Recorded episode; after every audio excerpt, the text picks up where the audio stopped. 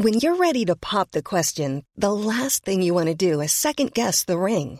At Bluenile.com, you can design a one-of-a-kind ring with the ease and convenience of shopping online. Choose your diamond and setting. When you find the one, you'll get it delivered right to your door. Go to Bluenile.com and use promo code LISTEN to get $50 off your purchase of $500 or more. That's code LISTEN at Bluenile.com for $50 off your purchase. Bluenile.com code LISTEN. Bonjour Gérald Darmanin. Bonjour. Bienvenue dans la matinale de CNews. Euh, la bataille du second tour est lancée. Le score d'Emmanuel Macron d'hier soir et les ralliements explicites ou implicites d'autres candidats font-ils que l'élection est jouée pour vous? Ah non, non, rien n'est rien n'est jamais joué. D'abord, c'est une nouvelle élection qui commence. Lorsque les Français iront euh, déposer leur bulletin de vote, euh, il n'y aura pas d'enveloppe déjà dans l'urne. Et donc, il faut que nous convainquions que notre projet est le meilleur et que Mme Le Pen est un, est un danger pour les Français. Il faut descendre dans l'arène enfin. Il faut retrousser les bras de chemise et aller expliquer, convaincre les Français, ce qui peut-être n'a pas été le cas jusqu'à présent. Alors, les circonstances, et notamment la guerre en Ukraine, ont surtout permis au président de la République de porter haut les couleurs de la France. Euh, mais par ailleurs, depuis cinq ans, je, je, je, suis cinq ans ministre, je vois le président de la République descendre dans l'arène. Il est euh, euh, sans cesse au contact des Français, mais cette période très particulière de l'entre-deux tours, bah, effectivement, nous pousser tous à faire une campagne pour expliquer aux Français qu'on mérite évidemment leur confiance. Ma question portait sur le programme d'Emmanuel Macron. Peut-être n'a-t-il pas pris le temps de l'expliquer aux Français avant le premier tour. Il est temps maintenant d'aller dans le dur, d'expliquer les mesures phares, la vision, encore une fois, pour notre pays? Je pense que ce qui est important, c'est peut-être euh, d'expliquer davantage aux Français euh, que nous sommes euh, là, d'abord parce que nous sommes là pour avoir une vision pour le pays, vous avez raison, pour les générations futures, et pas simplement pour des mesures dans le quinquennat. Ça, je pense que c'est très important. On veut amener le pays au-delà des quelques années du prochain quinquennat. Et puis aussi parce qu'il faut expliquer que la situation nationale, internationale peut changer. Moi, je regarde le bilan de ces cinq dernières années. Trois crises. La crise Covid, la crise des Gilets jaunes et la crise en Ukraine bah moi je suis fier d'avoir eu euh, Emmanuel Macron comme président de la République. Si c'était Madame Le Pen, la crise Covid, on aurait été euh, finalement euh, géré avec le vaccin Sputnik. On aurait pu voir dans la crise des Gilets jaunes des gens encourager des policiers, des gendarmes qui furent blessés. Et pour la crise en Ukraine, elle aurait été très copine avec M. Poutine, c'est-à-dire elle n'aurait pas été indépendante vis-à-vis de la France. C'est un cliché, mais bon, je vous laisse dérouler vos arguments. C'est tout, à, c'est tout à fait vrai. C'est pas une cliché. cliché. On peut y revenir si vous le souhaitez. La crise Covid. Mhm. Madame Le Pen, elle n'a pas arrêté de nous, de nous raconter que c'est pas l'Europe qui serait la solution. Heureusement que l'Europe était elle là. Elle a fait la promotion du vaccin Sputnik Madame Le Pen était en lien direct avec euh, les Russes, euh, chacun le sait. Madame Le Pen était pour euh, le professeur Raoult. Elle, se, elle pensait que c'était avec. Sputnik, hein. Par ailleurs. Voilà, Madame Le Pen a considéré que le vaccin devait sans doute pas être obligatoire partout. Il y aura un discours trop peu courageux dans les Antilles, par exemple. Elle était totalement démagogue, pour ne pas dire le contraire. Madame Le Pen a considéré que les 14 euh, lois euh, présentées pour protéger les Français, parfois en prenant des mesures difficiles, parce que être chef d'État, c'est prendre des mesures difficiles. Elle n'en a voté aucune, les fameuses euh, lois sur l'état d'urgence sanitaire. Elle n'a protégé ni l'économie, ni la santé des Français. Y a-t-il un Français, un commerçant qui a vu son commerce qui n'a pas été aidé financièrement? C'est grâce à l'Europe. Y a-t-il un ouvrier qui a été mis au chômage partiel, euh, qui n'a pas, dont le salaire n'a pas été payé par l'État? C'est grâce à l'Europe. Et c'est grâce au fait que le, président de la République était européen. Euh, l'une des promesses d'Emmanuel Macron en 2017, lorsqu'il a été élu, c'était de faire baisser les extrêmes. Euh, preuve en est qu'il n'a pas réussi. Marine Le Pen fait mieux en, 2022 qu'en 2017, parce qu'elle est moins clivante, parce qu'elle fait moins peur aux Français? De toute façon, le, vote des extrêmes, et notamment celui de Madame Le Pen, est effectivement aussi un cri d'alarme il faut l'entendre. Le président de la République aussi gagne des voix, mais il est vrai, il est vrai que les partis euh, de gouvernement, les partis républicains, malheureusement le Parti socialiste, le parti euh, euh, DLR n'a pas su non plus exister et que Emmanuel Macron est désormais le seul dans le champ républicain à faire un score qu'on pourrait dire significatif pour lutter contre les extrêmes. Mais vous avez raison, et notamment Madame Le Pen fait un score important. ce score important, il faut que nous l'entendions. Ce n'est pas un score à mépriser. Moi, je veux dire aux électeurs, y compris qui ont voté Marine Le Pen au premier tour, que nous avons entendu aussi leur demande de, davantage d'empathie, d'écoute, euh, euh, peut-être d'être encore plus à l'écoute des classes populaires, des classes laborieuses, comme on disait, parce que c'est des gens qui souffrent par leur travail, par les problèmes de sécurité euh, qu'ils ont chez eux, et que la politique c'est difficile, mais qu'on doit davantage encore expliquer et écouter ce qu'ils ont à nous dire. L'abstention, 25,14%, c'est le réservoir de voix, évidemment, à la fois pour Marine Le Pen et Emmanuel Macron. Euh, il y a une énorme abstention chez les jeunes et justement chez les classes populaires. Elles ont été euh, méprisées, elles n'ont pas été entendues.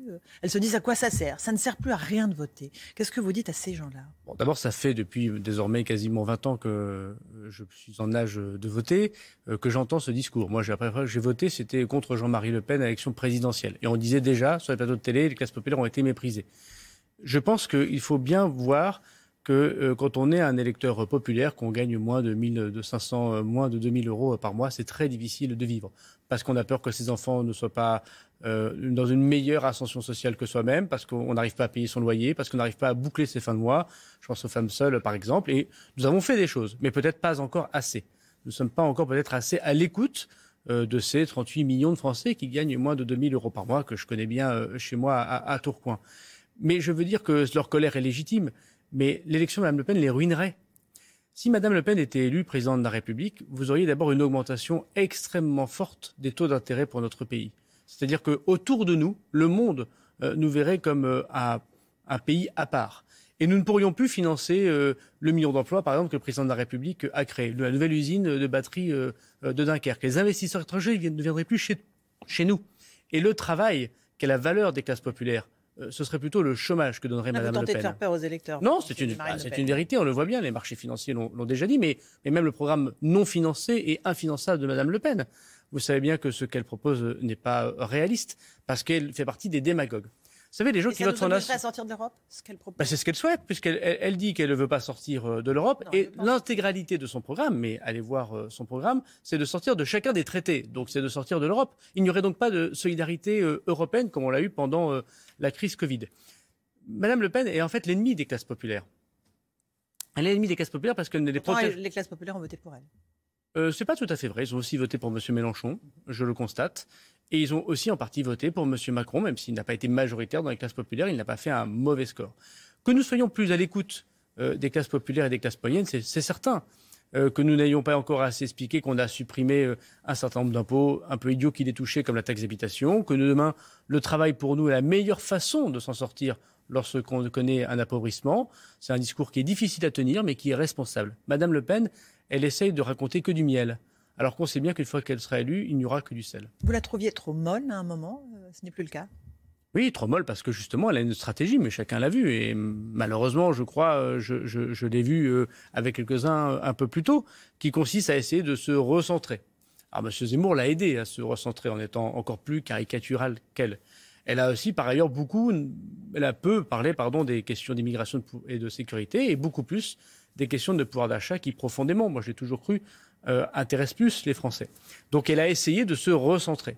Mais on voit bien que Mme Le Pen, euh, aujourd'hui, serait un danger, parce que, encore une fois, son élection viendrait ruiner tous les efforts économiques qu'essaie de faire la France. M. Macron ne peut pas relever le gant du pays France en seulement 5 ans.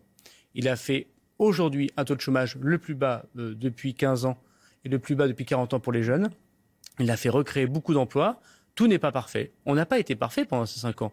Mais avec nous, les gens s'enrichissent le plus possible. Et il faut peut-être davantage regarder ce qu'ont pu vivre les classes populaires, mais avec Mme Le Pen, à coup sûr, il s'appauvriraient.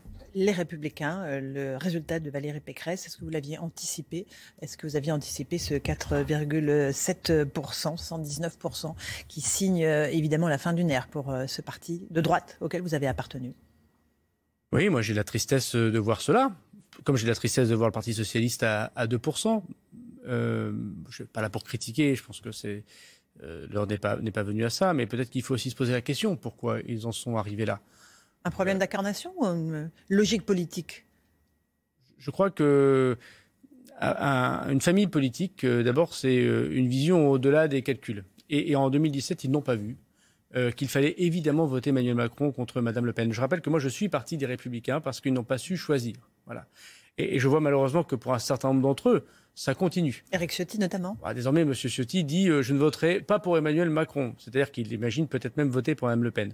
Dans quelle dérive idéologique euh, euh, non pas la famille des républicains, parce que je pense qu'il y a beaucoup de gens qui très sincèrement croyaient ou croient encore à cette famille politique, mais une, une, certaine élite de la famille des républicains a quitté la famille gaulliste pour aller vers la famille nationaliste. Et c'est le contraire de ce qui m'avait fait engager du temps de Philippe Séguin, jadis au RPR, lorsque j'avais 16 ans. Et donc, il y avait une, de droite irréconciliable. Je pense une majoritaire, plutôt libérale, gaulliste, euh, qui peut-être a encore des choses à dire à Emmanuel Macron et à son programme, mais qui, sur le fond, considère que ce que fait Emmanuel Macron est conforme à une grande partie de ce qu'il pense être la beauté ou la grandeur de la France. Et puis une infime partie, celle qui dirige malheureusement les Républicains, M. Monsieur Wauquiez, M. Ciotti, qui sont dans le camp nationaliste. Bon, voilà, malheureusement, cette élection démontre euh, que, je crois, les électeurs de droite euh, ont plutôt choisi Emmanuel Macron. Vous allez proposer aux députés LR, euh, qui représentent cette famille modérée que vous venez d'évoquer, de vous rejoindre. C'est ce qu'a dit un peu Emmanuel Macron. Il veut créer une forme d'union nationale, une nouvelle façon de procéder en termes de gouvernement. Le président de la République a dit trois choses très importantes hier. D'abord qu'il avait compris, pour prendre une formule gaulliste, c'est-à-dire qu'il avait compris que certes son score était important. Je rappelle que le président de la République vient d'être euh, qualifié pour le second tour euh, en étant premier, alors que tous ses prédécesseurs, dans des circonstances euh, difficiles, n'ont pas eu la chance, même si Nicolas Sarkozy a fait un très bon score à, l'époque. Donc d'abord qu'il avait compris aussi que les extrêmes étaient forts et que ce n'était pas une victoire gagnée d'avance. C'est ce que je vous dis, il faut faire campagne. Deuxièmement, oui, il faut sans doute faire une nouvelle formation politique qui rassemble tous ceux qui ont envie d'aider le président de la République sans exclusive. On n'est pas là pour faire une vengeance désormais pour ceux qui ne nous auraient pas soutenus. C'est un nouveau quinquennat qui commence. Et ce qui est plus important que nos partis, c'est notre pays. Donc tous ceux qui veulent soutenir le président, même s'ils ne l'ont pas soutenu, sont les bienvenus et seront bien accueillis. Et puis troisièmement, je pense que ce qu'a décidé le président de la République, c'est bien les enjeux pour la suite, parce qu'on voit bien que les extrêmes restent très importants, vous l'avez dit, dans le pays, et qu'il faut faire attention aux prochaines échéances électorales et que ça se prépare dès maintenant. Jean-Luc Mélenchon a fait un score, vous l'avez dit, extrêmement notable, 21,95% des voix. Ces électeurs-là vont compter, évidemment. Ils ont une colère, ils portent une colère sociale en eux qu'il faudra prendre en compte dans les années à venir. Oui, bien sûr. Bien sûr, euh, une partie de la jeunesse a voté euh, Jean-Luc euh, Mélenchon. C'est même, je crois savoir, le premier parti de la jeunesse. Il faut l'entendre. Qui se pose des questions sur le climat, qui se pose des questions sur leur avenir social, qui pense que l'argent n'est pas tout dans la vie, bien sûr. Et puis par ailleurs, je vois que dans les quartiers populaires, peut-être même davantage que Mme Le Pen, Jean-Luc Mélenchon a fait un score important. Il faut l'entendre.